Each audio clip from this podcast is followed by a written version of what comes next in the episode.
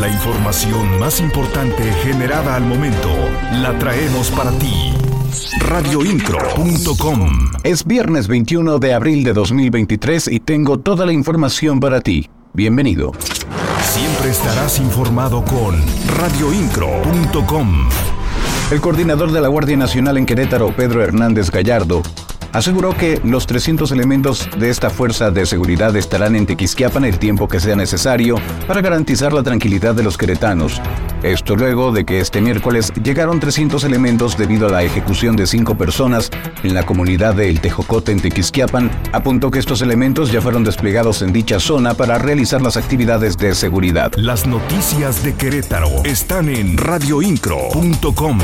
El gobernador del estado, Mauricio Curi González, reiteró que la Fiscalía General de la República deberá aclarar por qué quedó en libertad el sujeto que fue acribillado en Tequisquiapan. Señaló que la Policía Estatal y Municipal del Marqués cumplieron con entregar a dicho sujeto ante la Fiscalía General de la República, el cual había sido localizado con un tigre. Aunado a ello reconoció que Querétaro se ha visto afectado por los hechos de inseguridad de otros estados por el efecto cucaracha. Y es que recordemos que a poco más de 24 horas de haber ocurrido los hechos donde perdieron la vida cinco personas en Tequisquiapan, la Fiscalía General del Estado realizó tres cateos simultáneos con los que se pudo asegurar diversos indicios que coadyuvan al esclarecimiento de los hechos. Esto como parte de los actos de investigación para esclarecer los hechos ocurridos al interior del rancho Los Seis Hermanos en el municipio de Tequisquiapan.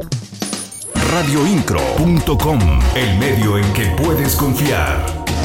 En el marco de la celebración por el 120 aniversario de la Canaco y en presencia del gobernador del estado Mauricio Curi González, el presidente municipal Luis Nava reconoció en el sector comercio un factor histórico y decisivo para el desarrollo económico y social de la entidad, y con el cual aseguró el municipio de Querétaro seguirá haciendo equipo para dar impulso al emprendimiento y al desarrollo incluyente radioincro.com. La mañana de ayer jueves se dio inicio a la campaña de canje de armas de fuego 2023, iniciativa para el desarme voluntario de aquellas personas que cuenten con algún arma de fuego y que puedan entregarlas de forma anónima y sin investigación.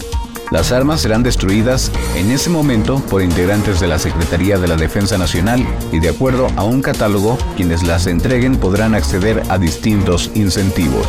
Estás mejor informado. Radioincro.com.